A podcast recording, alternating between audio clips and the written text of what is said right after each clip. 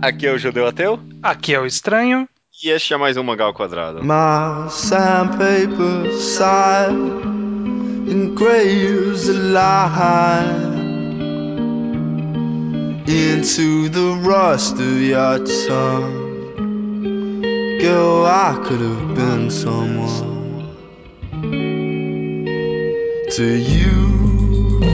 Maravilha, estranha, seja bem-vindo ao centésimo, sextagésimo, quinto Mangal Quadrado. Tudo bem com você, cara? Beleza, e aí? Ah, tô de boa, tô de boa. Estamos aqui, cara, terminando finalmente essa longuíssima saga de mangás enquadrados de Cocô no Hito, né? Quase tão longo quanto escalar o K2. Olha só, capaz. Muito emocionante esse momento pra gente, né? Muito, deve ser emocionante pra quem acompanha esse tempo todo. Mano, esse bloco aí durou mais de um ano aí, né? A gente analisando Cocô no Hito. É. É provavelmente tão emocionante quanto esses últimos volumes do mangá. E vamos partir, cara. Quem tá Sim. aqui já, já sabe como é que tá a história, né? Acho que não tem porque dar nenhuma sinopse nem nada. É, só, fa- só falando pra quem de repente chegou agora, tipo, no podcast, sabe? É, Pode ter um ouvinte novo. então, esse é quarta parte na análise de um mangá de 17 volumes, né? Então, você chegou no momento errado. É, comece do primeiro volume e comece do primeiro programa de Cocô no Hito, que vai estar aí vinculado no post. Mas aqui, daqui é pra frente, vamos falar do volume 14 até o 17, é isso? Exato, 14 até o 17. Só esteja aqui quem já leu isso, de resto, quem já tá aqui já sabe de como isso funciona. Maravilha, então a gente começa o capítulo. Capítulo, né? A gente começa o volume com toda essa exposição do como é, né? O K2, todas as pessoas diferentes, né? E os estrangeiros lá, né? Todas Uhum. as. Todos os países, deu pra ver que o cara botou a mão na pesquisa de como funciona isso de verdade, sabe? Ele deve ter ido pra lá, não é possível. É, é a única explicação, né? Deve ter ido. de- Ou pegou várias fotos e ficou horas vendo fotos, pintando isso, mas sei lá, não. O, o autor, uma coisa que a gente nunca pode falar é que o Sakamoto Shinichi ele fez o seu trabalho de pesquisa, tanto de termos, quanto de técnicas, quanto de, de práticas, quanto de Equipamentos, equipamentos, Tudo, tudo, tudo, Não tudo. dá pra reclamar disso, né? Sim. É, talvez dê pra reclamar quem entende do assunto, mas pra quem é leigo parece que ele estudou muito, né? É, ele sabe mais do que eu e, e já, já me convence de qualquer coisa. Exato, né? E a gente tá aqui nesse, nesse começo de escalada do K2 e a gente descobre que o. A gente descobre não, né? A gente sabia que o Mori ia escalar junto com um babaca, né? É, o Takemura nunca foi lá uma pessoa muito equilibrada. Uhum. Desde que surgiu, sempre foi uma pessoa meio. O que, que esse cara tá fazendo, né? E aí o Mori acabou se prendendo a esse cara de forma Porque- totalmente errada, né? Esse É. o maior equívoco da vida dele. E até narrativamente, eu não sei se você lembra, na época quando a gente saiu os volumes um pouco mais esporadicamente, eu, eu lembro de não gostar muito de ter inserido esse personagem aqui agora, sabe? Porque é tipo, é o grande finale do mangá. E aí tem um Uhum. personagem aqui que foi inserido do nada. O que, que você acha sobre a participação do Takemura, do Takemura nesses primeiros volumes aí? É, bom, é, é que assim, a gente sabe que o Mori, ele é um cara que manja bastante de escalada, né? A gente Uhum. ficou sabendo que ele escalou todos os outros picos maiores de 8 mil metros sozinho e que se ele tivesse a chance, ele ia fazer isso com o K2, de alguma forma. É o imortal Mo, é, Mori Buntaro, né? É, exatamente, que agora é Katou, né? A gente tá falando Mori, mas ele é é, Butaro. o Kato- é, não vou, não vou mudar, esquece. E então. É, eu sou a- muito Mori, cara. Team Mori, né? Time Mori. Então, e, e ele então ele é um grande escalador e a gente confia que ele conseguiria subir o K2, talvez não pela face leste, mas ele conseguiria subir o K2. E talvez na face leste ele chegasse lá no meio e tipo, a temperatura estar uma merda, ele ia falar, ok, vamos voltar. Ia Uhum. voltar e, e aí, que merda de clímax, né?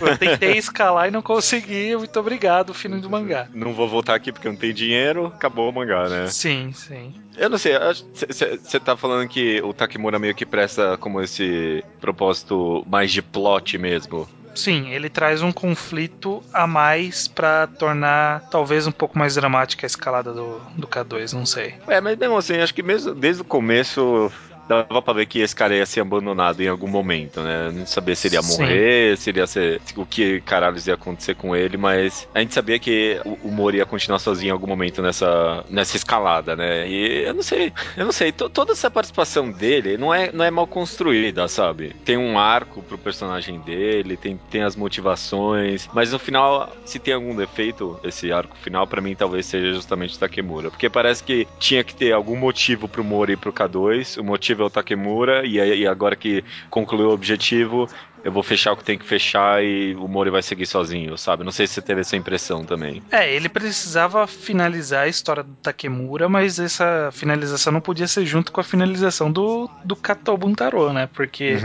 um é o protagonista que a gente tá acompanhando há 17 volumes desde a adolescência, e o outro é um cara maluco que apareceu um pouco e voltou mais maluco do que já era. Exato. exato. Então o autor ele precisava concluir o, o- de alguma forma o- a participação do Takemura, mas precisava se livrar antes do Mori. Não tinha como, não tinha como levar o Takemura até o final. Não, não consigo ver nenhuma situação em que o autor colocaria os dois no topo do- da montanha, sabe? É, não faz sentido narrativo, sabe? Principalmente por tudo que acontece depois, né? Do que, o, que ele morre, né? Tipo, Uhum. não, tem, não tem como fazer aquilo junto com outro personagem, né? Pois é, pois é. Mas mas você não acha que esse é um pequeno defeito, talvez, desse começo? Eu- Eu vou dizer que sim, porque da primeira vez que eu li, eu me incomodei um pouco. Na verdade, Uhum. como era muito mais espaçado os volumes, que eu, que eu lia um volume pro outro, então o Takemura, ele era uma figura muito... Quem que é esse cara? Quem Sabe, é esse pra- cara mesmo, né? Tipo, quem era esse cara? O que, que ele tá fazendo aí mesmo? Sabe, por que, que ele tá aí? Por que, que o Mori foi com esse cara? Eu nem lembro quando eles ficaram amigos, Uhum. sabe? Na releitura fez um pouco mais de sentido, sim. Sim. Uhum. Tal- então, pensando que o, como o Kokono Hito foi lançado semanalmente, pensando por esse caminho, então faz sentido que o Takemura sempre tá meio, meio que vivo na nossa mente. Então, pra quem leu muito separado é meio estranho, mas pra quem viu a construção do contato deles, fazia algum sentido, né? E talvez o Mori não, não sei, ele, ele sozinho pro K2 não ia mais acontecer, né? A gente tinha visto na última Hum. parte que ele Precisava, precisava desse personagem. é, ele, ele Aham. não tinha como ir mais pro K2 na situação que ele tava. Precisava de alguém pra pôr a dúvida nele. E ele não tinha ninguém pra pôr a dúvida. Quem podia Sim. pôr a dúvida nele era o Miyamoto, que não, não era mais escalador, era uma vergonha. O professor que morreu há milênios e todos os caras do Forte Mountain que também já morreram há milênios. Então, Então tipo, não tinha, tinha ninguém é. pra levar o Mori de volta pra montanha. Na verdade, É. tinha gente pra tirar ele da montanha, né? Você colocando dessa forma, talvez é, é- é até uma solução narrativa meio inteligente, sabe? Porque Uhum. era, era a única solução, precisava mandar esse cara pra concluir o arco do mangá. Ou podia colocar o cara das asas de anjo. Só que ele ia exigir uma puxada muito longa. É, não, era Ia- demais, era ia- pedir demais. Ia né? pedir demais. Eram as únicas pessoas que cabiam ali. É, o, o foi. O melhor caminho do mangá, na verdade, era o cara das asas de anjo ser o Takemura, sabe? Sim. Durante toda a sequência do mangá, sabe? É, é meio esquisito que ele não transformou o cara das asas de anjo no Takemura antes, sabe, né? É, mas, É, mas mas- se bem que o cara de- das asas de anjo, ele era o cara solo, né? Então, é, não faria sentido pro personagem isso, né? né, ele não- Seria atrair. Então faz sentido, faz sentido. Tanto que é a cena que a gente vê ele morrendo. Só que ó, antes da gente seguir pra subida em si, eu acho que esse começo do volume, eu acho que ele mostra muito sobre a visão do Mori de todo o processo de escalada, que eu acho que o autor ele retrata muito bem. Que de- desde o começo do de todo mundo ali sentado, interagindo, um monte de cabana, pessoal conversando, e aí mostra o Mori, o que, que ele tá fazendo? Olhando a montanha. É o único que tá olhando pra montanha. E, e, e eu com a sério mesmo ele leva aquilo, né? Sim. Tem, um, tem um, momento, um pequeno momento que eu adoro que ele tá passando o protetor solar, alguma coisa assim. Sim. E aí tem um momento que, ah não, deixa eu não. Prefiro levar uma queimadura de sol um pouquinho e vou deixar 24 gramas aqui, sabe? Sim, pois é, então. Aí você vê que como o cara ele era obstinado, era um cara que ele pensava nisso, só pensava nisso, sabe? Ele não pensava em mais nada. E o, o que acaba contrastando justamente com o que o Takemura acaba fazendo, né? Que é não só tirar essa, esse foco dele de seriedade, de precaução, cautela, de respeito pela montanha, como também fazer o favor de levar uma galera pra montanha junto, né? levar uma câmera, né? Tudo mais. Aquela página em que ele tá escalando e tem um monte de gente observando atrás, né? Sim. É, bem emblemática, bem explícita do que tá sendo representado ali, né? Sim, pois é. É, e. ai, caraca, é porque tudo que o Takemura acaba olhando com um olhar meio negativo, porque fica parecendo que até um negócio que veio do nada também, isso. Isso. Mas eu acho que, mesmo sendo um, um pouquinho forçado isso, é, é, narrativamente é muito interessante, sabe? Tematicamente, sabe? É, é um conflito bom, é um conflito uhum. bom, porque toda essa situação ela conseguiu fazer o Mori querer sair da montanha pela primeira vez. Ele não queria mais estar na montanha, ele não se sentia mais confortável numa montanha com essa câmera, com esse cara andando, com, e com as próprias decisões do Takemura também, que é outro ponto que a gente vai tocar, mas nessa Sim. parte da câmera é, é, é ele, ele estragou a montanha. Estragou a montanha para ele. Ele estava mais pensando pensando justamente na família dele, né? Em quem ele deixou para trás, do que em escalar a montanha, que é coisa que ele sempre quis, né? E que é, quando ele chegou ali, pôs a mão na montanha, tipo, realizou um sonho, né? Sim. Mas mesmo assim ele lembrava da família, principalmente em contraposto com o Takemura, que tava cagando tudo mesmo. Pois é, pois é. Uhum. É, e o Takemura só continuou cagando tudo, né? É impressionante que é, é uma decisão errada atrás da outra, né? Ele levou a câmera e depois é... teve que ficar segurando a respiração pra não chacoalhar a câmera. Tem várias coisas, né? E aí ele quis tomar a dianteira porque ele é orgulhoso e tal, tomando remédio, tomando Tava esteroide. tomando aquele remédio, né? Caralho, Viagra, mano. tomou Viagra. é, e o mangá até retrata, né? Tem todo aquele problema familiar dele, né? Que ele engravidou a menina, fudeu a vida não, dele. Não, ele não engravidou ninguém. Não, não é isso que aconteceu? Não, ele simplesmente estava apaixonado pela menina e ela estava seguindo com a vida. Entendi. E ele, na mente dele, se ele subisse a montanha, ela ia ficar com ele. É, o, o, o, o Sakamoto Shinichi, o autor, ele, ele se preocupou em dar algum desfecho pro Takemura que significasse alguma coisa, mesmo uhum. que fosse só para ele. Então ele, ele retratou os motivos do Takemura ser o que ele é, esse cara obstinado que ficou para trás por causa dessa menina, ficou maluco nela, né? Porque é a Yumi, né? Que é a blogueira, que é a, a sim, sim, sim, é. do, do, do, Mori lá, que ele fudeu com a vida dela. E, e ele ficou vidrado nela e ficou nessa paranoia de que, ó, eu vou eu preciso me provar fodão o suficiente para ficar comigo. E, e, era tudo na mente dele, né? Tipo, acho que ele nem deve ter conversado com ela nunca, sabe? Sobre isso. Ah, tá, entendi. É, eu, eu, na minha cabeça, não sei, eu acho que eu não, não li essa parte com tanta atenção. Minha cabeça tinha é, alguma coisa com ela mesmo. Não, era mais tipo, quando, a, quando tem uma parte que fala, ah, se você escalar o K2, você pode ficar comigo, é tipo a imaginação dele, ele imaginando a ah, montanha falando, né? É, com certeza é, é delírio dele. Ele, ele não batia bem da cabeça normalmente. E conforme e ele foi subindo, tomando, faltando oxigênio no cérebro, tendo edema no, no, no cérebro e tomando esteroides, é, tava pior ainda, né? A capacidade de discernimento dele. Então o autor, ele pelo menos deu uma fechadinha ali, né? Mas é interessante que pelo menos ele mostrou que o Takemura sempre foi maluco, né? Ele mostrou a origem do encontro dele com o Mori. E, tipo, desde o começo ele era uma, um maluco que ficava seguindo o Mori. Um stalker do caralho, né? Pois é. É, e acho que no final das contas tinha que durar tudo isso, sabe? Tinha que durar um volume um pouquinho para poder dar a profundidade que o personagem merecia por estar ali, né? Sim. Por, tipo, não dava pra só matar ele e seguir em frente, sabe? Não, tipo, é. E, e, e não ia ter como seguir em frente se ele morresse muito subitamente ou se ele tivesse algum problema muito subitamente, porque ia ser muito fácil pro Mori voltar. Uhum, então uhum. eu tinha que ter um avanço significativo, mostrar esse avanço significativo para poder ter sentido, né? Ah, o segmento da história, Sim, né? Sim, o ter... Mori, as decisões do Mori depois, Sim. né? Uhum. Então, assim, por pior que tenha sido o efeito do Takemura no mangá, ele teve seu papel, a gente não tem como negar. É, é, é aquela, aquela parte ruim que a gente tem que aceitar pelo um bem maior, sabe? Uhum, é o gosto uhum. amargo do remédio para você poder se curar da doença. Então. Diga-se diga de passagem, a gente tá comentando bastante do, de, de, personagens e de enredo, mas logo no começo desse volume no, nos arcos anteriores tinha bastante também, é claro, mas daqui pra frente, esse arco, essa escalada inteira, o Sakamoto, ele, tipo, desinchou de vez os simbolismos, sabe? Vou jogar tudo que eu tenho aqui de simbolismo e retratação eh, de metáfora, esse tipo de coisa, né? Eu adoro uma cena inicial que é bem cinematográfico, prédios e carros caindo, e aí Sim. você vê aqueles blocos de gelo gigantes, sabe? Tem uma hora que o Takemura tá se afogando ali, né? Né? E tem uma hora que ele tá lá embaixo no poço. Sim, tem as correntes, né? Dele carregando as correntes, o Mori por causa da, da câmera, carregando um monte de corrente. É muito bom, é muito bom. E, e, e tem bastante, mas só vai aumentando, né? Com, Sim. Conforme todo esse arco anda, né? Quando quando você lê esse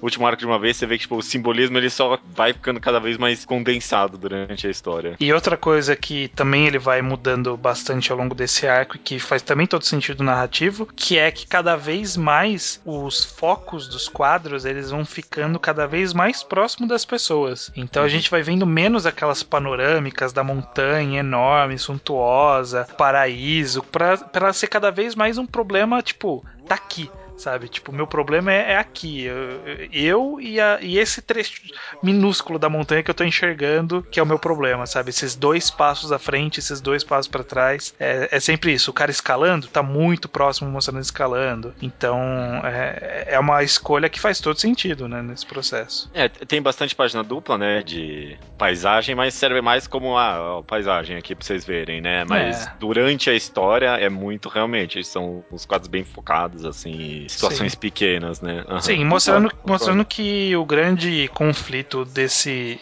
desse arco não é com a montanha, né? Pelo Uhum. menos nesse começo não é a montanha. O grande conflito ali é pessoal, né? Tanto as Sim. dúvidas do Mori quanto o problema fisiológico do, do Takemura. Exato. E também, eu acho que, parando pra pensar aqui, eu acho que a relevância do Takemura tá em, tipo, ele ser um companheiro de corda, porque no arco anterior a gente aprendeu que o Mori, ele consegue ter companheiros de corda na vida real, né?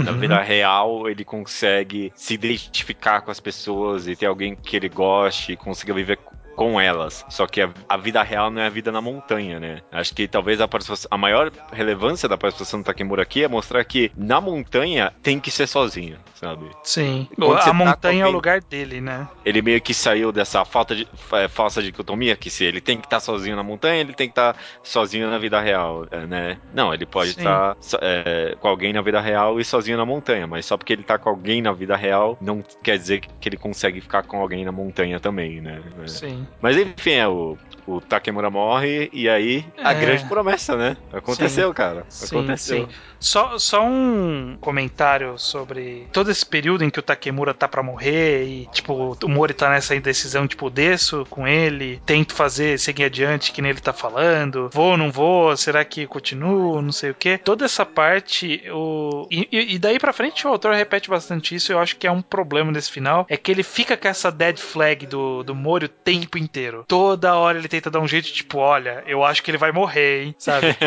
Tipo, aí mostra a mu- a mulher olhando a corda, aí mostra o Mori lamentando a vida, aí mostra o bebê chorando, sabe? Caramba, cara, para de tanta dead flag, sabe? Precisa ficar tipo, nossa, eu, eu, eu não sei. Talvez seja o objetivo dele falar assim: caramba, ele tá sempre por um fio, tá sempre próximo da morte. Mas sei lá, acaba, acaba ficando muito forçado em alguns momentos. Porque eh, te- teve uma parte ali que ele não era ele que tava com um risco e ainda assim tava naquela, nossa, será que ele vai sobreviver? Sabe? Não, é o Takemura que vai morrer, sabe? Entendi, entendi. Eu não reparei tanto nisso, não. Você achou, é? Eu achei, eu achei. Teve muito, muito dead flag. E quando ele tá sozinho, principalmente, começa a ter cada vez mais dead flag também. Ah, é bom, pode ser, talvez nessa segunda. Mas isso pra mim não sei, era só mais situação de risco, tipo, a dificuldade de escalar a montanha e tal. Nos arcos porque- anteriores porque, teve tipo, isso também é, bastante, não é, não é não? tanto do, do arcos anteriores, eu não lembro muito disso. Tipo, da hesitação e do risco de escalar, tudo bem, mas, tipo, fica falando meio que por fora que ele vai morrer, sabe? Ó, tipo, ó, Entendi, Às entendi. vezes ele vai morrer, sabe? Tipo, ó, a criança está chorando, eu acho que ele vai morrer. Ó, o professor dele falou que ele vai voltar vivo, então ele vai morrer, sabe? Toda hora Ah, você tá, tentando entendi. lembrar que, que, tipo, do lado de fora tá dando indícios que ele vai morrer, sabe? Entendi, entendi. Ah, que nem, que nem aconteceu com. A gente tava vendo meio que o oposto do, das 14 montanhas lá. Sim. Que quando ele voltou, tipo, deram notícia, não sei quantas pessoas morreram. E agora, como a gente tá. É como se a gente estivesse acompanhando toda essa situação, né? Sim. Entendi. É, não, principalmente com a esposa dele, como é que era o nome? A Hannah. A Hannah, É, isso era um belo de um Dead Flag mesmo. Isso era assim, tipo, ela toda hora ir lá e. Ah, não, ele vai voltar, sabe? É. Ele mesmo, né, fala: Você tá com medo que eu morra? Não se preocupe, eu vou voltar, né? Fica muito, muito batendo nessa tecla, mas sei lá. Tá, é, é o drama que tem na história, né? O único drama que existe ali é isso daí, na verdade. É, e, e, e também a gente tá. A gente tá pegando muito pesado porque é cocô no Rito também, eu acho um pouco, né? Porque se fosse qualquer outro mangá, eu acho que acaba relevando esse tipo de coisa. Sim, sim, a gente acabaria relevando, sim. Mas enfim, é. Depois da morte do Takemura, o Mori cai, né? De uma, de uma certa altura ali, se eu não me engano, né? Não, não é isso que acontece. É, cai, Uma, cai uma pedra e ele tem que decidir se ele vai cortar a corda ou não. Aí quem corta a corda é o próprio Takemura, uhum. na loucura. E aí ele tá ali meio perdido no meio das pedras, tipo, escorregou na avalanche, isso. caiu num buraco. E tá lá. O um encontro com um anjo, né? Um encontro com um anjo. É, é, acho que a gente pode falar sobre a relevância narrativa desse personagem agora, mas antes, antes disso, que bom, né? Que bom que ele, tipo, é. conseguiu encontrar algum lugar pra esse cara. Porque ficar essa pedra no meio do caminho, o mangá inteiro, e terminar o mangá sem fechar isso, eu ia me sentir incomodado, viu? É, é o que a gente tinha falado lá no começo, e agora finalmente a gente retomou, né? A gente falou isso no uhum. primeiro programa, tá retomando agora. Que o começo do mangá foi escrito por outra pessoa, e isso sempre foi, tipo, caralho, o cara anterior deixou essa merda aqui, eu vou ter que dar um jeito de limpar. E aí é. ele, ele limpou em volta tudo que dava, e aí, tipo, sobrou só o trocinho ali no meio. aí ele falou: ah, agora eu vou ter que encarar esse troço aí, né? Não, eu acho que ele limpou com muito estilo, viu? É, eu acho que coube bem, é, simbolicamente, talvez, né? Porque ele era a representação do Mori. Uhum. Ele era o Mori, se o Mori fosse violentão, né? Fosse mais ativo. É, se tivesse vivido no circo, né? é, se tivesse, tipo, gostasse de ficar de ponto cabeça nas janelas, Sim, sim. Mas é, é, eu não sei muito bem o que pensar, porque assim, o autor ele acabou utilizando para fazer toda uma. Primeiro. Um build-up e um motivo para ele voltar a subir, né? Hum, então, mais ou menos. Eu, assim, eu, ele serviu como uma escada para mostrar que o Mori ele realmente manja bem de montanha, porque, tipo, ele matou tudo que o cara passou, olhando, só olhando pro corpo, sabe? Tipo, sim, ó, ele sim. tava ali, aí ele deve ter caído, aí ele quebrou alguma parte do corpo, aí não sei o que, hipotermia, começou a tirar roupa e isso aí. Vontade de arrancar a própria pele, né? Uns negócios assim. Sim, e também teve a construção dele, tipo, ah, eu vou, né, pegar um fio de cabelo pra identificarem o corpo e tal. E aí ele para, porque não se meta na minha escalada, não sei o que. E, e, isso teve uma construção legal. Só que eu não sei qual foi o impacto desse personagem pro Mori decidir continuar, sabe? Não ficou muito claro se. Parece que o Mori ele tava meio decidido a voltar de qualquer jeito, independente disso ou não.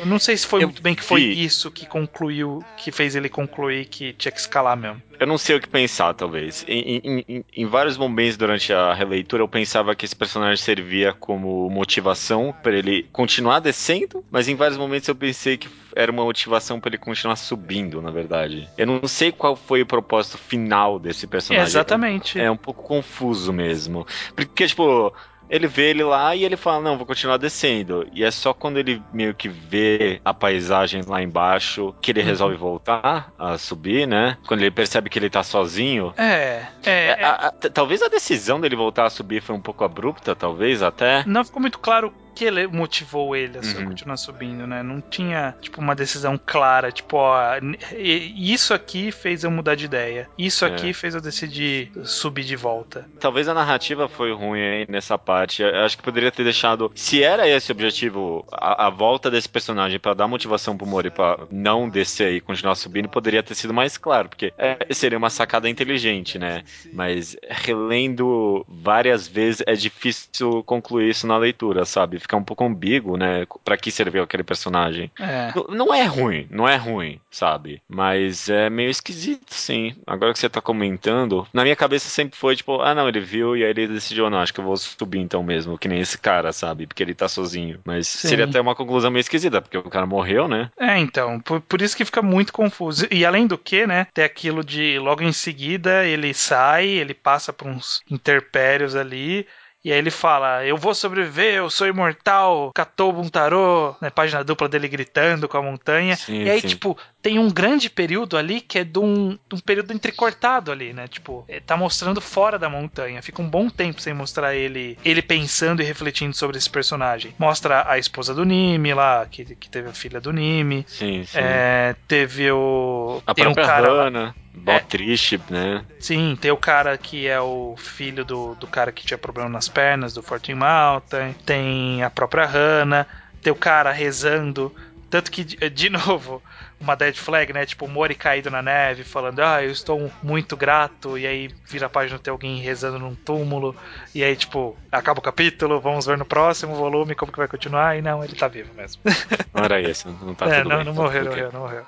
Então, e aí, tipo, foi muito longe. E aí, quando voltou, o Mori falou assim: beleza, vou escalar pro topo. E aí, caramba, qual foi o processo, né? É, na leitura assim direta, é, você vai no hype, sabe? Eu acho, talvez. E você não acaba reparando tanto nisso. Mas lendo mais minuciosamente, é uma mudança muito, muito esquisita mesmo, né? Não deixa a motivação muito clara, não. Poxa, que pena, né? Então dá pra inferir que talvez tenha sido de fato o encontro com aquela com o cara anjo lá, né? É, mas é uma Porque, conclusão tipo, tão esquisita pra Porque fazer. é, é porque não teve mais nada dali pra frente, né? É. Dele, dele pensando alguma coisa muito específica. A única coisa que ele pensou é: eu não quero morrer, sabe? Eu não vou morrer porque eu sou imortal. E aí acaba, e aí, tipo, muda pra ele olhando os equipamentos, separando tudo certinho, vendo o que, que ele vai levar e os cambal. E aí É. ele, ele, ele voltando a ser o cara centrado que fala: não, eu vou fazer isso aqui funcionar porque eu sou fodão. Pensando tematicamente, tipo, a, a morte do Takemura fez ele pensar que, ó, realmente, na vida real eu posso ter pessoas, mas na montanha eu tenho que estar só sempre sozinho. O único negócio esquisito aí é justamente o, o, o cara anjo ali, né? Porque Sim. se- o cara anjo, se tivesse alguma função, seria pra falar, não, cara, você não consegue sozinho não, porque eu morri, sabe? Eu, eu era melhor do que você quando eu tinha 12 anos, sei lá, uma coisa assim. Sim, pois é. É, então, é, talvez até se tirasse esse cara daí faria mais sentido, sabe? Porque o Takemura morreu e agora, ah, não, beleza, agora eu consigo então, porque o Takemura não tá me atrapalhando. É, eu talvez tivesse colocado ele em outro momento, porque dali pra frente, após ele tomar a decisão de subir, Uhum. e- Vai ele, ele não toma. dualidade, né? É, ele vai ficar em dúvida. Sabe? Uhum. Tipo, é uma decisão, mas não é tão, tão firme, sabe? Toda hora Sim. ele fica, puta, eu não vou voltar, Hannah, eu vou morrer. É agora que eu vou morrer, desculpa aí, minha filha não vai ter pai. Eu, eu vou morrer aqui, eu amo montanha, mas eu também não me importo de morrer, sabe? E aí fica. Aí tem aquele capítulo incrível, né? Que é dele se separando em dois e se puxando. Sim, É sim. só o corpo dele, tipo, é o capítulo inteiro do corpo dele mostrando ele trabalhando, e aí, tipo, depois mostra ele em conflito no- nos capítulos Ele parado ali na montanha sem saber se vai pra cima ou pra baixo, né? Aham. Sim. É, capítulo é excelente mesmo. É, então, é, talvez, eu, eu não sei, talvez a gente tá até pensando demais nesse, nesse, eu pelo menos, pensando demais nesse pequeno aspecto, mas acho que se seria alguma coisa, pelo menos pra essa, esse build up, esse build up pra toda essa dualidade que ele vai ter aí, entre a vida com a família e a vida sozinho, sabe? Sim, sim. E essa dualidade, pelo menos, é muito bem trabalhada dali pra frente, Uhum. né? Tá tudo certo. E, ó, eu, eu tô seguindo aqui os capítulos dele, seguindo a dualidade e tal. E aí tem a chaleira explodindo, pronto, né? Mais. E o bebê chorando. Mais uma dead flag aí. Chaleira, bebê. E aí o Mori olhando a montanha. Não, estou vivo, gente. Não morri ainda, não. Mas é, ti- tirando, passando pelo menos desse. Ele tomando a decisão que ele vai tentar subir, tem um monte de pequenas cenas interessantes, né? Eu Sim, adoro. sim. Eu adoro a parte que tem um monte de mãos em cima da tenda dele, sabe? Porra, é um, é um efeito visual muito louco. Eu amei, sabe? Tão representativo, sabe? Sobre tudo que tá atacando ele, mas quando ele sai, tem aquela paisagem linda e bonita, sabe? Sim, é bem legal mesmo. ele analisando todas as minúcias do equipamento dele, cada coisa ali, cada quadro, sabe, tem uma pequena coisa, até aquele, até aquele quadro enorme com todas as coisas que ele tá sim, carregando. sim, também. Teve, é, esse período dele escalando, que não tem muito o que conversar, porque é isso, né? É a dualidade dele e ele se entendendo com a montanha, com os perigos e tal. Tem aquela passagem que ele se imagina como um cavaleiro fantasma, né? Com a filha. É, é isso, né? É uma- é uma brincadeira dessa dualidade, dessa dúvida dele. E o autor acaba levando muito, né? Ficar nessa, vou ou não vou, vou ou não vou. eu não, é, eu não, Não chega a ser um problema, não. Não, é, não. É, que, o que eu tô dizendo é que ele fica nisso. É, não tem muito o Uhum. que discutir, porque é isso, né? É isso. Será que eu devo ir? Será que eu não devo? Estou morrendo? Não estou morrendo? Tô chegando ou não tô chegando? Ele. Se, tem alguma coisa pra conversar, só rapidinho, eu acho que pelo menos é interessante. Que, é porque isso vai sendo levado até o final do mangá, praticamente. Essa dualidade. Sim. Esse é o grande mote, né? De, de escalar o K2. É, é- é uma dualidade interessante, eu acho, porque são várias dualidades, sabe? Primeiro é uma coisa de. Primeiro olhar, sabe? É um negócio de tipo. Escalar uma montanha ou ir com uma família. Mas acho, tipo, olhando bem a fundo assim, tem até umas questões meio que, tipo, de primitivismo humano, sabe? Ou, sei lá, sobre vida em sociedade ou vida de sonho, sabe? Vida de completude. Me lembra até um pouco, curiosamente, de Pum Pum, sabe? Que também lida com essa temática de vida normal, sabe? Vida pacata, ou, tipo, vida de viver o sonho, de viver a fantasia, né? De Sim. correr atrás do ideal, né? Não, e não só isso, né? Tem a, a- talvez a dualidade principal dele não seja escalar ou não o K2, e sim escalar Uhum. o K2 ou não agora, sabe? Porque eu não tenho dúvida que se ele decidisse por não ir, depois ele ia subir de novo, sabe? Em alguma hora, talvez mais mais inteligente, não sei. Talvez ou talvez não, porque por isso que ele meio que decidiu ir, porque ele falou, ó, é agora ou nunca. Se não for agora, talvez eu não vá de novo. Não sei. É, eu, eu li assim, pelo menos. Tá, é- é- eu acho que talvez seja mais essa dualidade, tipo, ou eu vou agora ou eu não vou nunca mais, porque eu acho que eu não vou de novo depois, mas eu tô sendo imprudente, eu não sou assim, mas se eu não for agora, quando? A, a dúvida, ela é bem complexa, de fato. E é, é bom, pelo menos, porque resulta naquela, naquele capítulo ótimo dele se separando, na dualidade, né, que eu falei, que é, que é mais pra frente aí. É, no, no finalzinho de- do volume que tem esse, esse conflito de dualidade, termina bem, né? Com a Hannah, né? Finalmente revelando o que ela disse pra ele, né? O que ele, o que ele pediu pra ela, o que ela disse, né? Ele pediu pra que sempre ficasse com ele, né? Sim. O que, que, que você achou dele, tipo, dar esse. Porque é- é- é- o interessante quando a gente leu é que, tipo, ah, não importa, né? E agora ele passou isso, agora. Tem relevância, né? É, fica, fica meio no ar, do jeito que foi mostrado. Não, não é um balão de fala, né? Não Uhum. é ele falando de fato. São palavras que estão flutuando em volta como se fosse uma narração. Então pode ser que ele não falou isso, né? Pode ser que seja o que ele quis dizer, sabe? Tipo, que dentro dele ele sentia como necessidade pra falar pra ela, só que não foi isso que ele falou. Ele deve ter falado: "Ah, você quer tomar um café comigo?", sabe? Ele pode ter dito qualquer coisa, mas o que ele queria dizer, né, no fundo, no fundo que aquilo que ele estava pedindo é: "Fique comigo pra sempre". Mas pode ser que não sejam essas palavras que tenham saído. Então eu acho que o, o autor ele ainda deixou essa dualidade, ainda É, deixou essa dúvida. Não pensei tanto por esse aspecto. Uma coisa que eu gosto, avançando já um pouquinho, é que ele meio que vai cavando cada vez mais nas temáticas de, tipo, existência humana, né? Primeiro você tem essa dualidade do que tipo de vida escolher, né? E por meio dessa dualidade, do que é uma escolha, né? Ele acaba cavando sobre escolhas, né? O que, Uhum. o que são as escolhas da vida humana, né? Quão responsável a gente é sobre tudo isso, né? Ele não aborda assim tão diretamente quanto eu tô falando, né? Mas tem um momento lá muito interessante que ele fica pensando, ah, e se eu não tivesse aceitado Uhum. o, o- ir com Takemura? Ah, não, e se eu não tivesse aceitado isso? Não, e se isso, e não sei isso? E se eu, o melhor tivesse se eu tivesse caído lá na escola no primeiro capítulo? Sim, sim, isso é, isso é muito interessante, né? Essa dúvida, né? Eu não devia ter feito nada, eu não devia ter feito isso, eu não devia ter feito aquilo. Que é a- eternamente a vida humana, né? Tipo, eu não devia ter feito isso. Isso é tudo, tudo que a gente pensa, né? É, mas no final ele fala: não, se eu não tivesse levado essas escolhas que eu fiz, eu nunca teria encontrado a Hannah e nunca teria uma filha, né? Então, Sim. ele trabalha bem, acho que essa temática de escolha, sabe? Tipo, a gente é responsável, sabe? As coisas que a gente leva na vida, às vezes não são as melhores, mas levam pros caminhos que a gente tem, né? Mas aí a gente já tá entrando no último volume, né? Que é onde Uhum, começa sim. a acontecer isso. Que aí o autor começa a fazer aquela brincadeira de inverter palavras, né? Que eu não, É. não, não sei exatamente. Me irritou um pouco. É, não sei o que pensar. Eu acho que funciona melhor em japonês. Em, Imagino que sim.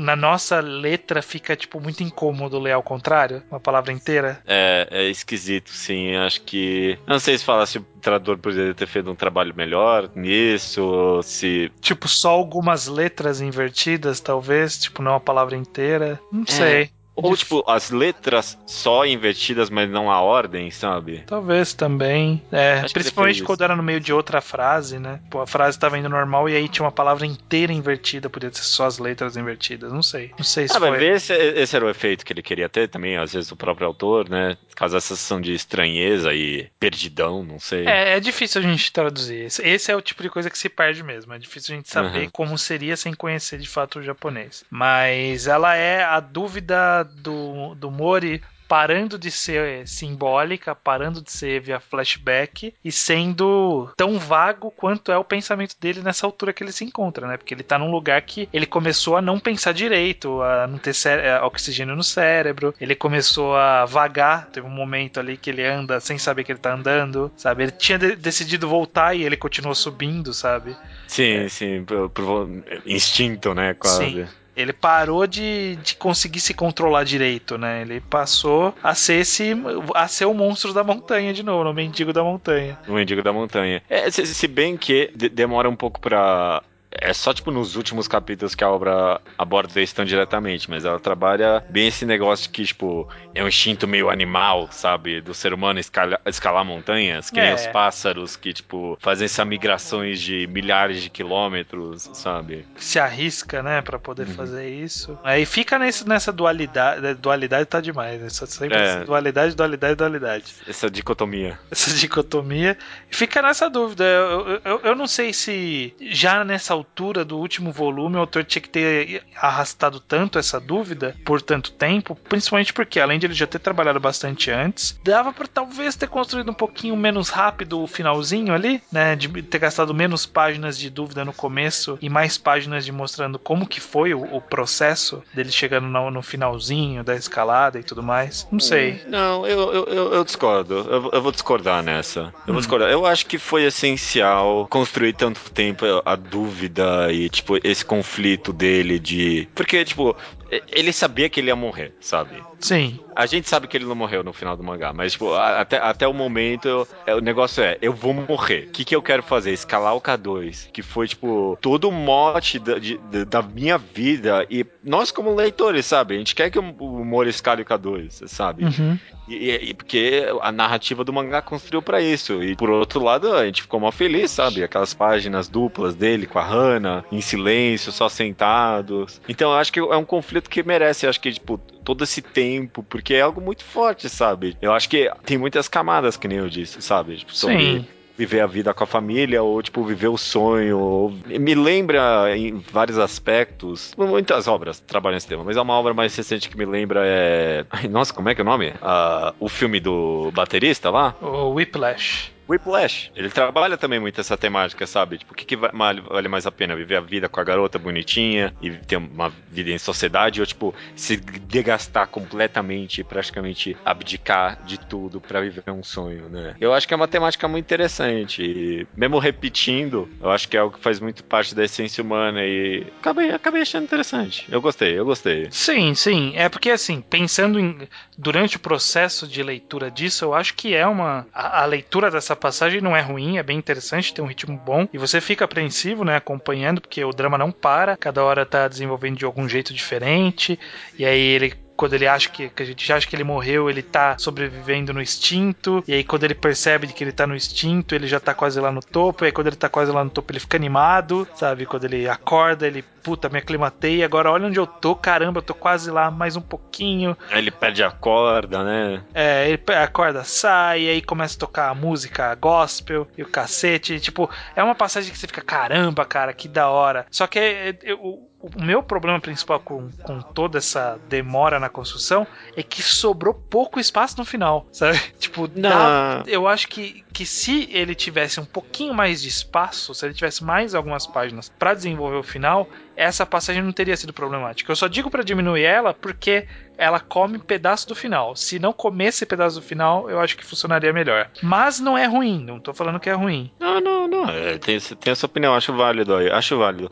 Eu- é porque, é... porque é, é, pensando no- estruturalmente, no Uhum. último capítulo que mostra ele no topo e que mostra o destino dele, tudo junto, sabe? Tipo, meio que encavalado. Não dava pra ter feito num ritmo um pouquinho mais interessante aí, não sei. Fica, fica essa, essa Não, eu- dúvida, né? Não sei. Eu, pessoalmente, acho que ele terminou em alta. Ó, já, já justamente até falando um pouquinho sobre o final, eu acho que termina tão bem esse mangá, justamente porque ele construiu tanto essa dicotomia, essa, essa dúvida entre ou eu escalo ou eu abdico da minha vida pra viver o meu sonho, e ele quebra isso no final. Por isso que eu acho tão Sim, interessante, até sim. ser meio abrupto, sabe? Ele, ah, não. ele- Sim, prossiga. Não, então, por isso que eu acho interessante até ser meio abrupto, assim, sabe? Porque ele fala, ó, esquece, sabe? A vida não é assim.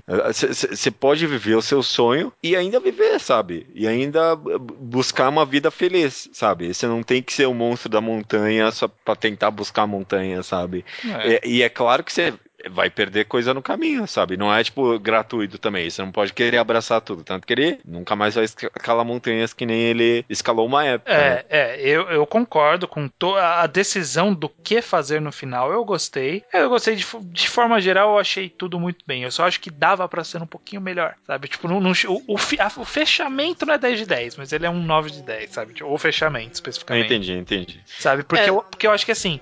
Por exemplo, ele no topo podia ser um clímax de um capítulo, não sei, mostrar ele caindo, sabe? co- Construir mais algum outro drama que não era mais o drama da dúvida, e sim o drama de fato, vou viver ou vou morrer, sabe? Ele tirou essa dúvida da gente, porque num capítulo ele tava quase alcançando e no capítulo seguinte ele tava vivo, sabe? A gente não passou em nenhum momento a dúvida de que será que ele morreu? Porque porque não teve ele de fato caindo, sabe? Pô, agora eu alcancei o objetivo, agora eu não tenho mais o que fazer e se entregando. Não, não teve essa dúvida. Ele cortou essa passagem. E eu, e eu acho que por ter construído tanto drama de vou ou não vou, eu acho que esse drama do morri ou não morri teria sido rico também. Então, minha reclamação é só isso, mas não, é só que, tipo, eu acho que dava pra ele ter re- reorganizado as páginas aí e feito uma dúvida interessante. Mas ele Eu não entendi. fez, ele optou por outro caminho, não, tem problema, não tá ruim. entendi. É, eu entendi, eu entendi. Talvez até eu pensando aqui da forma que você leu, realmente é um pouco. Então, né, justamente, tematicamente, eu acho perfeito, né? Sabe? Tipo, Uhum. é, amarrou. E foi Sim. um final ótimo. Tematicamente só. Mas realmente, narrativamente, é meio esquisito, talvez mesmo. É, Principalmente porque. ele meteu Tá- o negócio dos terremotos no, no- no último capítulo, que, É, que e- fica meio do nada, né? Tipo, o negócio do, da toda a destruição, ca- caso alguém não saiba, é por causa do, do terremoto tsunami que teve no Japão no ano em Na que época. terminou o mangá. E, e- e uma, uma sensação, talvez, que eu tenho lendo esse último volume é que é tudo muito barulhento, talvez. Principalmente por causa de todas as simbologias e esses desenhos dele. Tem uma hora que são mega realistas, sabe? E destoa, talvez, um pouco. Que nem aquela parte com os navios. Parece mais justamente algo que veio do próximo mangá dele do que de Cocô no Hito de é, fato, é, sabe? tem umas páginas que é, parece que saiu direto de lá mesmo. E, e é tão barulhento, e talvez essa parte merecia talvez mais silêncio, e umas, umas páginas que nem ele fazia tão bem de silêncio, sabe? Sem fala nenhuma, e aí ele Sim. põe essa música no meio pra atrapalhar. Essa É música esquisito. não saquei qual é que era também. É muito ruim mesmo. Não, muito ruim, vai. É só meio desconfortável, mas é.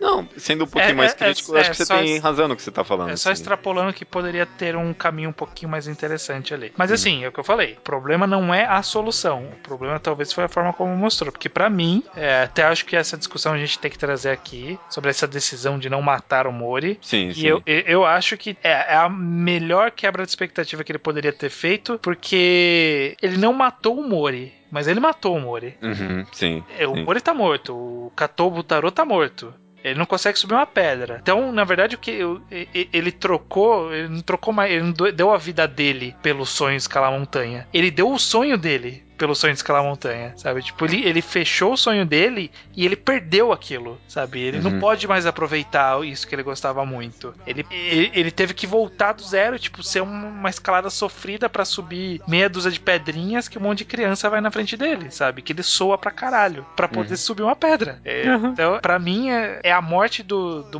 do Kato Buntaro, que não é a morte dele, que encaixa totalmente com, com uma narrativa e tal. Concordo, concordo. E é que nem eu disse anteriormente, eu acho uma puta desconstrução, sabe, dessa temática. Porque normalmente quando é trabalhado isso em obras, justamente pensando em Whiplash, Pum Pum, que, eu- que nem eu disse, é sempre tipo, você tem que fazer uma escolha, sabe? Ou você vive a vida em sociedade, ou você vive a vida pelo sonho, né? Sim, E não tem um meio termo, né? sim, Tanto que na obra original, que nem ele comenta aí no pós-fácil, né? sim. O Mori morreu, né? morreu no, na obra original, né? É. O que o autor fez aqui foi justamente dar uma visão mais moderna pro negócio, sabe? Tipo, você pode buscar o seu sonho e ainda viver a vida, mas você vai perder alguma coisa no caminho, sabe? E ele perdeu a coisa que ele mais gostava, né? Sim. Ou, ou talvez a segunda coisa que ele mais gostava, porque a coisa que ele mais gostava era justamente a, A, família vida dele, dele. agora, né? Na vida Uhum. da família e tudo mais. Então, sim. Fa- Faz todo sentido. Ele, ele, continuou vivo. Quem morreu na montanha foi o Mori da primeira metade do mangá. E o Mori que desceu é o da segunda metade do mangá. Quem a morreu, quem morreu foi o Mori e quem continuou vivendo foi o Kato, né? Nossa, ótimo, perfeito. Exatamente isso. Exatamente, né? Morreu o Mori na montanha e continua vivo o Kato. Que não escala tão bem quanto o Mori. Tem Coitado. menos dedos, coitados. E, e- e a perna toda fodida, né? É, é- é até, tipo, exposto bem fortemente isso, né? Sim. É, Só, só que talvez, e aí novamente falando sobre escolhas, o autor ele falou que ele achava importante ele mostrar sobre o acidente, né, o, o terremoto, o maremoto que teve, que ele sentia que isso era importante de falar, e eu acho que não precisava, pra falar a É, verdade. Eu acho essa que foi não, uma péssima escolha. não combinava, tipo, datou o mangá Que não tinha nada da que não tinha nada a ver, que não tinha nada a ver com, com a temática, sabe? Uhum. Tipo, dava pra não ter e continuar exatamente a mesma coisa. Porque ele tendo. Hoje, se, se- se muita gente que vai ler agora nunca vai saber que é por causa do terremoto, sabe? Uhum. Então, pra pessoa não vai significar nada. Não vai atrapalhar, mas não vai significar nada. Enquanto poderia ser algo que significava algo. Sabe? O autor é tão bom em significar coisas. É. Não, faltou integridade autoral aí, um pouquinho É. assim. Talvez dê pra extrapolar falando que ah, o Japão destruído é uma representação do como o Mori está também destruído pela, pela natureza. Eu Não sei. Dá pra extrapolar alguma coisa, mas não vai ficar muito forçado. Não, não, tem simbolismo. A maioria dos simbolismos na obra são menos forçados que isso, e os simbolismos na obra são muito forçados, sabe? Caraca. Então, é, talvez até encerrando, não sei se encerrando, mas Sim. comentando pelo menos de passagem, porque esses, esse último volume, esses dois últimos volumes, principalmente, é tipo uma jorrada de simbolismo, e algumas você tem que ir muito atrás pra entender, né? Que nem, por Sim. exemplo, ele correndo num cavalo com um filho e tem o Deus atrás, bem de uma poesia ali que representava não sei o que, já nem Sim. lembro. Eu estudei na época e já esqueci, sabe? O que que você que que você acha disso? Eu acho que foi ele tentando trabalhar a sensação de escalar sem mostrar escalar, sabe? Entendi. Porque é uma atividade. Foi, foi Insana. falado, né? Foi falado. É uma atividade Uhum. chata, sabe? É uma atividade de paciência. Uma atividade idiota. Você, é, tipo, ter que. É o que ele falou. Você tem que dar 10 em um determinado momento. Você tem que dar 10 passos e parar, sabe? E a gente não tem. Imagina a gente lendo mangá que era 10 passos, para, 10 passos, para. Não dá, né? Então ele tem que extrapolar isso para sensações que isso deve causar na pessoa. Tanto as, as alucinações, por causa da ausência de- de, Sim, sim. de oxigênio quanto né, pela própria escalada em si, né? Tipo, tem que causar algo pra pessoa que a melhor forma de descrever isso, em vez de ser em palavras, é em simbolismo. Então eu acho que eu entendo por que, que ele soltou tudo isso né, nessa montanha, sabe? Que ele pirou. Porque é a melhor forma de representar sem ser maçante. Né? Entendi. Eu- Ah. Mas eu achei que foi um pouquinho maçante mesmo assim. Não, é o que eu, partes. é, foi o que eu falei, né? Tipo, Aham, ele é. se estendeu muito nesse vou não vou e a- muitos dos simbolismos era só é, apologias a essa dúvida. Tem diminuindo um pouquinho isso, dava pra melhorar o final. É tudo que eu falei sobre que, que eu achava É. que dá pra dar uma arrumadinha. É, repensando aqui, realmente, podia cortar um pouco disso, sim, realmente. Podia pensar, é, podia, podia ter uma dúvida ele mais sobre a morte, sabe? Questionando a vida, tudo mais, Sim. né? É, realmente, realmente, você me convenceu aqui. Faz, essa- esse final poderia ser encurtado um pouco, sim. Mas no, na jornada toda, nos quatro podcasts, nos 17 volumes, Cocô no Hits está de muito parabéns. Muito. Não, eu, eu. Ele tem nota 10 pra mim, mesmo assim, viu? Sim, sim. É um mangá nota 10 pra mim. O nota 10, é, o, pra mim também é um dos poucos mangás que eu dou nota 10. Uhum. E, e o nota 10 não tem nada a ver com perfeição, né? Não, eu acho que, Sim. pessoalmente, eu não acho que tem a ver com perfeição. Eu acho que tem a ver muito com o meu entendimento da intenção e da execução do autor e o quanto aquilo é, tem valor pra mim. E Kokoro Sim. Hito, pra mim, tem muito valor, tanto na intenção como na execução. Embora ele tenha deslizes, tem, tem deslizes, não tem como ser 100%. Uhum. E... Ali, aliás, esse, esse episódio aqui a gente foi o mais crítico dele, né? Sim, foi, dos, foi o que a gente mais criticou, porque talvez seja a parte com mais problemas, né? Então, uhum. é, embora o comecinho, bem o comecinho, o pessoal reclame bastante, quando a gente leu, a gente não percebeu tantos problemas quanto a gente percebe agora. Então, talvez realmente esse, esse trecho final não seja o melhor de todos. Mas não, não, não consigo fazer esses probleminhas que a gente levantou desmerecer o resto do mangá.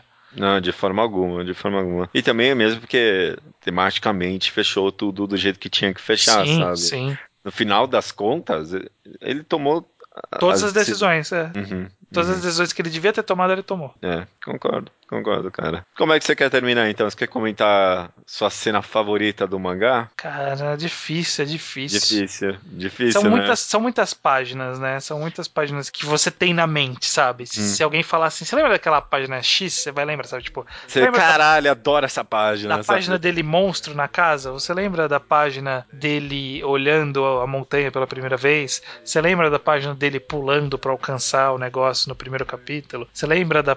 Sabe, tipo, eu lembro, eu lembro de muitas páginas, sabe?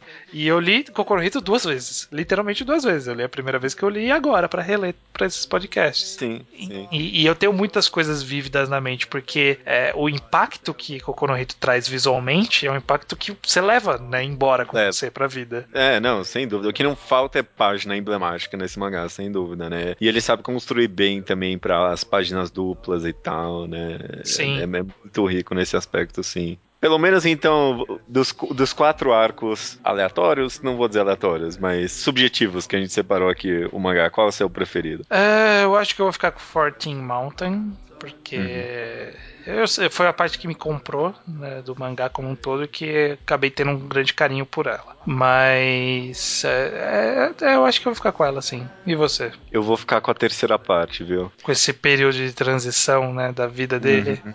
Uhum. Foi, no final dos contos, a, os momentos que mais me fizeram ficar emocionado, acho que talvez lendo mangá, sabe? Sim, sim. Ele, ele teve muitos outros dramas, né? Enquanto o drama da montanha, do, do das 14 montanhas, foi um, um drama meio que físico, real, né? Tipo, uhum. eu estou sofrendo o risco de morrer de fato porque a montanha vai me matar. É, e também tinha um drama psicológico, mas era um só drama psicológico ali, sabe? Sim. Tipo, vou com a família ou não vou, né? Uhum. E aí no, nessa no... segunda, dessa terceira parte que você escolheu, realmente ele tem uns dramas que são dramas mais psicológicos, da natureza da pessoa, do, da convivência, das escolhas. É, é realmente é uma parte muito boa. É, a, e, a, e a cena que ele tá lá chorando e a gota caindo, ele arrancando os cabelos, eu, eu acho que é tipo. Essa é bem marcante. Uma das melhores cenas, assim, da artes sequenciais que eu vou ler assim por um bom tempo, sabe? É Sim. muito bom mesmo. Maravilha, é. cara. É, eu, eu, reclamei bastante aqui nesse programa, mas eu estou muito feliz, sabe? Porque Coconorito é muito bom ainda. Ainda estou, ainda estou sorrindo por dentro de lembrar de Coconorito, porque isso não tirou nada. Eu só, só, eu só tô tacando, tacando pedra na Mona Lisa, sabe? Só de, só de sacanagem, sabe? Tipo, ah, é. esse cantinho aqui ele podia ter pintado de outra cor, sabe? Não, exatamente. A gente tá procurando rachaduras nessa, tipo, grande tela bonita, né? Sim. Uhum. Esse é o fim do programa, então. É, foi uma boa jornada. A única conclusão que eu tiro disso é que eu nunca escalarei montanhas. é, você ficou com vontade, né? Uma época. É, eu tive, tive por um momento, mas eu parei pra pensar e é meio idiota, né? Na verdade, a gente vê que o próprio Mori sabe que é idiota. É muito engraçado isso, né? Tipo, pra, é, tipo, a gente vem pra montanha, é isso, sabe? A vem subir essa montanha e depois descer. É isso que a gente vai fazer. Ele sabe, ele sabe disso. E quando ele tá lá em cima, ele nem lembra o que aconteceu. É. Morei honesto, cara. Morei é, honesto. É, ele é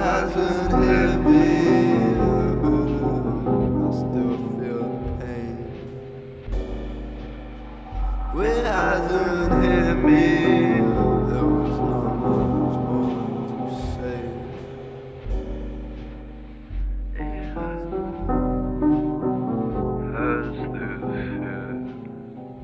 Has this hit?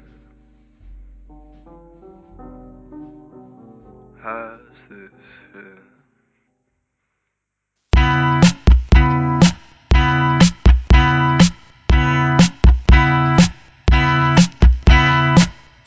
You and I are deep sea divers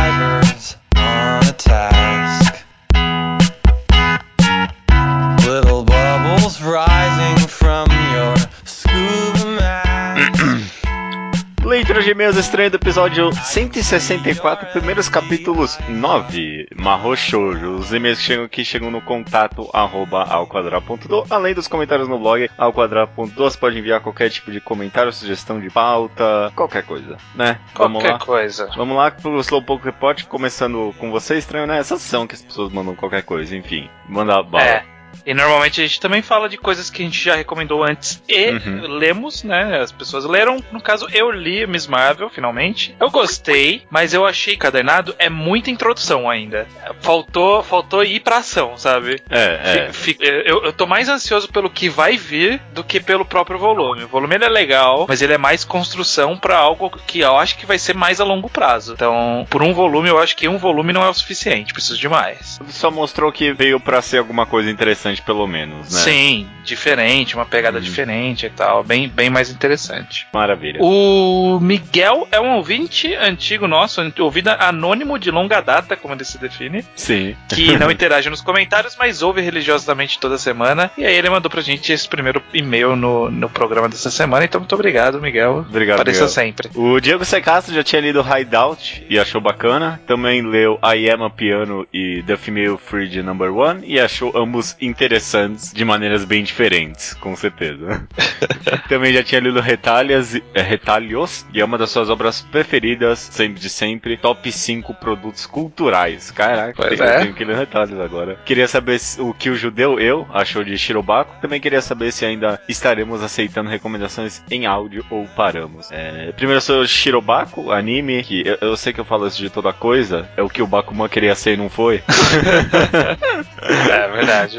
Eu, di- eu digo isso bastante, mas de verdade, Shirobako é muito bom mesmo, viu? Porra, é um dos melhores animes que eu vi em muito tempo, sabe? É, é fantástico, eu recomendo fortemente. Ah, bacana, bacana.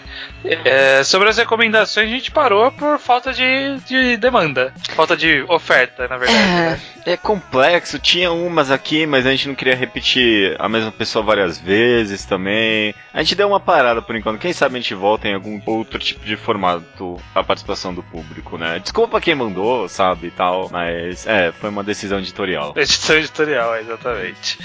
É, finalizando aqui o Slowpoke Report, George Joestar leu Planetes, que ele achou muito bom, um 9 de 10. Inclusive, ele pede um enquadrado de Planetes e também de Vinland Saga, talvez Farmland Saga, não sei. Uhum. E ele também leu Vitamin. Bem, muito É, bem. É, é, o pessoal tudo lendo o que tá saindo agora no Brasil, né? Ah, é, e a gente tá com lançamentos bons mesmo, né? Indo então pro canto do programa, Marro Shoujo, cap primeiros capítulos, com a participação do Ian, né? A gente tem primeiro aqui algumas recomendações, por exemplo, a, Je a Jéssica, ou que seja a Yukinomi, né? Ela recomenda o Marro Shoujo Ore. Tem aqui o Kaio Egon também, que ele achou que a gente deveria ter colocado Kyuchi Honey e Kekai Kamen, que são de infinita relevância temática, né? Ele. Caraca. O, o, o Mahou Shoujo eu encontrei quando eu tava procurando algum mangá que parecesse bom de Mahou Shoujo, mas eu não li. Eu olhei e falei assim, esse parece interessante, mas ele era meio longuinho. Uhum. Aí eu falei, eu vou, vou deixar pro futuro, um dia quem sabe, nunca, nunca mais verei. É, Marro Shoujo Ore eu também já bati o olho várias vezes, fiquei com vontade e nunca li. E Cut Honey eu acho que eu já ouvi falar, mas eu não faço ideia do que seja.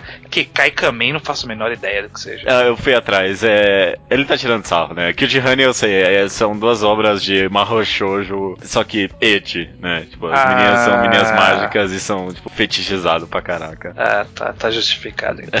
o Fábio, ele informa que Hey Earth foi publicado na revista, revista Nakayoshi, a mesma que publicou Sailor Moon, inclusive na mesma época. Então quer dizer que saiu em revista. Então quer dizer que na edição alguém cortou os finais de capítulo. Pelo menos a, in- a intermissão, a nota do editor, É. não sei, né? Alguma... Parabéns pra edição, ficou boa, né? Não, então, fica, ficou fluido pelo menos. Aí Uhum. isso é um trabalho conjunto entre a narrativa das autoras e saber o que cortar e onde cortar. Acho que o maior problema é dar certinho as páginas. Porque às vezes quando termina numa página eh, e a outra tem que começar exatamente na página seguinte. Porque página dupla, né? Não, não tem como você pular uma página em branco pra página dupla caber certinho, sabe? Tipo. Ah, é a verdade, né? contagem tem que ficar igual. Então alguém se preocupou com isso, né? Pra contagem ficar igualzinha de páginas. Vai ver, deu só sorte. Não sei o que falar, não, é verdade. não pensei nisso, não. Caraca. Essa é a minha maior preocupação. Mas o que, que você acha desse formato? Ele tirar intermissões e ser uma tacada só o volume. Olha, foi incrivelmente interessante, cara. Eu, talvez era algo que tinha que ter mais. Pá, tipo, Talvez, parecer né? Tipo um volume. Principalmente Algo talvez em. contínuo. É, principalmente talvez em volumes únicos. Sim. Talvez fo- fosse algo que faria bem em obras tipo Solanin, não sei, sabe? Re- Retirar essas intermissões. Te- Deveria É, ter mais teste disso. Eu não sei o que falar. Sim, sim. É curioso, assim. Fica essa curiosidade aí. Se alguém for au- autor nacional de quadrinhos e for fazer capítulos, pense nisso. Pense Isso. nessa possibilidade. O Bruno, 27 anos, servidor público, leu uma Shoujo of the End e diz: Estou maravilhado, li os 17 capítulos traduzidos para português brasileiro numa só sentada. É tão absurdo, tão absurdo que é incrivelmente hilário. É. Justo, é bem isso mesmo, né? É curioso porque ba- bastante gente aparentemente não conhecia Mahou Shoujo End, né? Eu achei que era algum cult hipster, mas não, era meio obscuro, né? Curioso.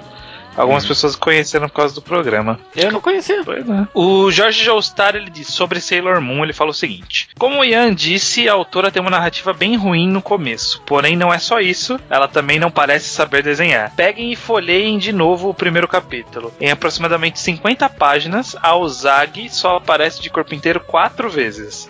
todos, todos os personagens são desenhados dos seios pra cima, e o único outro personagem que aparece de corpo inteiro é o Mamoru Tuxedo Por apenas duas vezes. Parece que a autora simplesmente não sabia desenhar corpo inteiro, o que é engraçado, já que as Sailor Senshi são conhecidas por suas pernocas. É, ela desenha duas poses de corpo inteiro e o resto é pescoço pra cima, tá ótimo, né?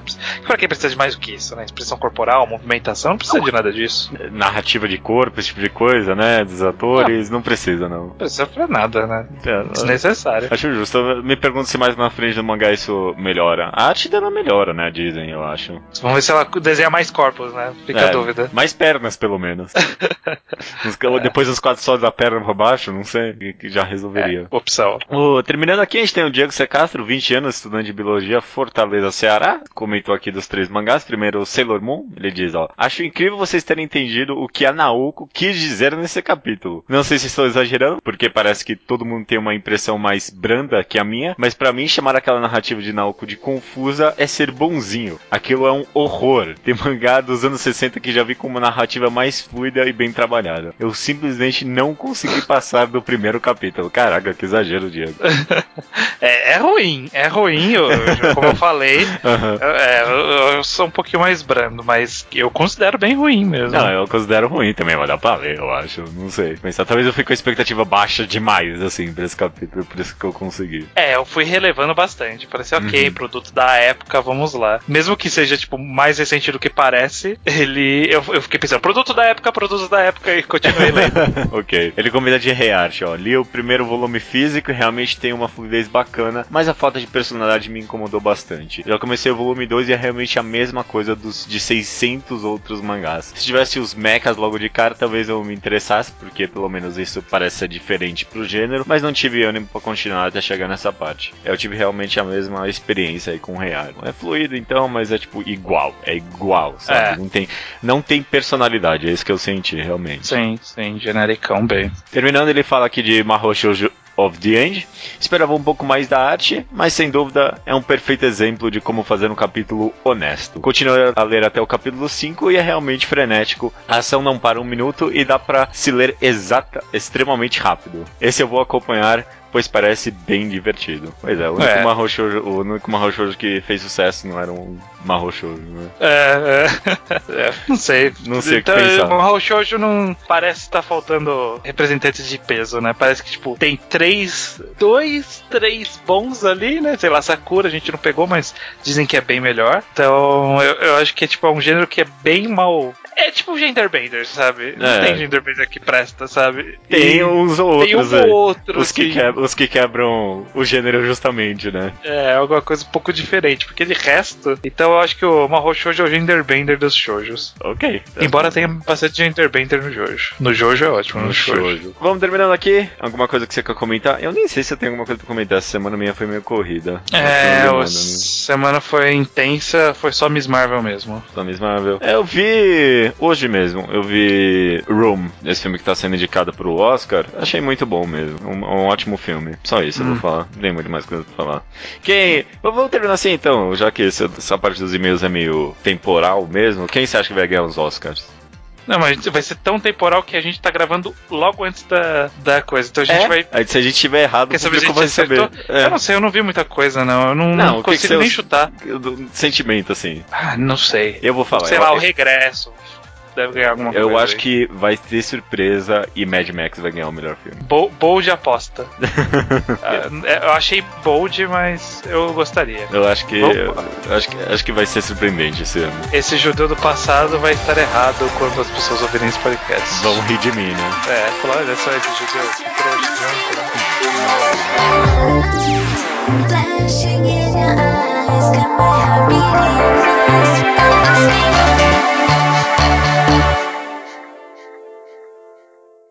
また振られちゃった。こうなら伝説。私はけたな映画一応女誰が潰していないことにして穴があったら Recomendação da semana é minha, estranho. E seguindo a tradição de recomendações do mangá ao quadrado, você sempre recomenda alguma coisa. E aí eu, pra não dizer que copio a ideia, complemento tematicamente na semana seguinte, né? E, Aham.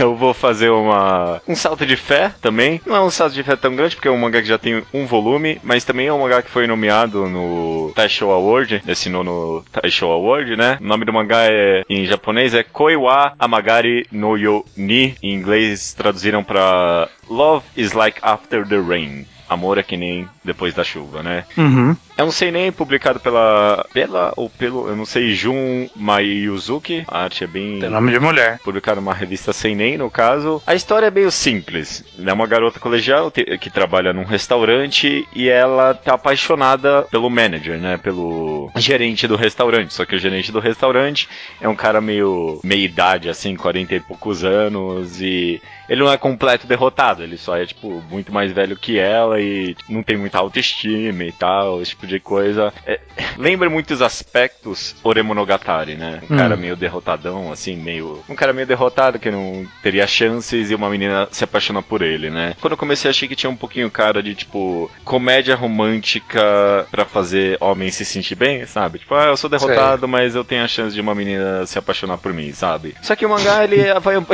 não, é muito interessante, tem muito comédia romântica que é exatamente Sim, isso, sim, sabe? sim. E eu, eu achei que o mangá, ele tem um pouco disso, mas eu achei que ele tomou uma perspectiva um pouco diferente. Primeiro porque ele é narrado totalmente pela visão da menina, né? Ele brinca muito com essa ideia, tipo, de ela querer se confessar pra ele e não conseguir. É muito trabalhado nessa comédia, mas não é uma comédia tão escrachada quanto Oremonogatari, no caso. É muito mais de situação e bem leveza, assim, não tem aquelas caras escrachadas. A comédia fica mais por conta, tipo, da nossa interpretação e de a gente ver o quão, tipo, irônica ou engraçada de fato é aquela situação. E tá funcionando Uhum. bem, porque, pequeno spoiler, mas tipo, no final desse primeiro volume ela já consegue se compensar pra ele, e aí termina, né? Só tem esse primeiro volume escaneado por enquanto de quatro. Então eu tô bem curioso pro rumo que vai tomar. Acho que po- pode ser que ele, sei lá, desenlanche de vez pra ser de fato uma comédia romântica bem óbvia e tal, mas eu, eu tenho grandes apostas de que vai ser algo mais interessante, talvez, principalmente porque a personagem principal tá realmente sendo muito bem construída, não é só o romance que é da vida dela. Ela, sei lá, por exemplo, corre é, e teve um acidente na perna que a gente não sabe o que foi, ela tem uma cicatriz assim bem grande, então tem várias pequenas coisas que dão uma dica de que isso aqui pode ser muito interessante. Uhum. Então, e a arte é fantástica também, só pra constar. É, bacana, bacana. O Mangá Taisho sempre serviu como fonte de novos mangás bons que estão saindo no Japão, né? Uhum. É, acho que pelo menos vale a pena pra experimentar, porque é um volume, assim, sabe, é bem rapidinho, e é, bem- é uma leitura muito gostosa, sabe?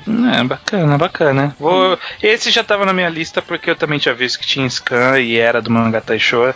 Ele tava na minha mira. Eu só não li porque dos que saíram ele tinha mais capítulos. Então eu Agora deixei não é ele mais pro o final. caso. É, não é mais o caso, então talvez eu, eu leia ele em breve e traga algum Slowpoke Report aí. Maravilha, cara. A recomendação é essa da, sema a da semana, é essa, então. É, amor é que nem depois da chuva. Hum, bom, boa tradução, boa tradução.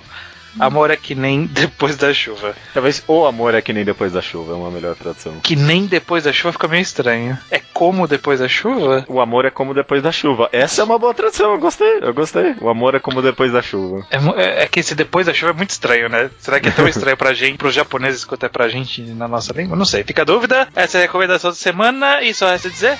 Até semana que vem. Exatamente, até semana que vem. girl.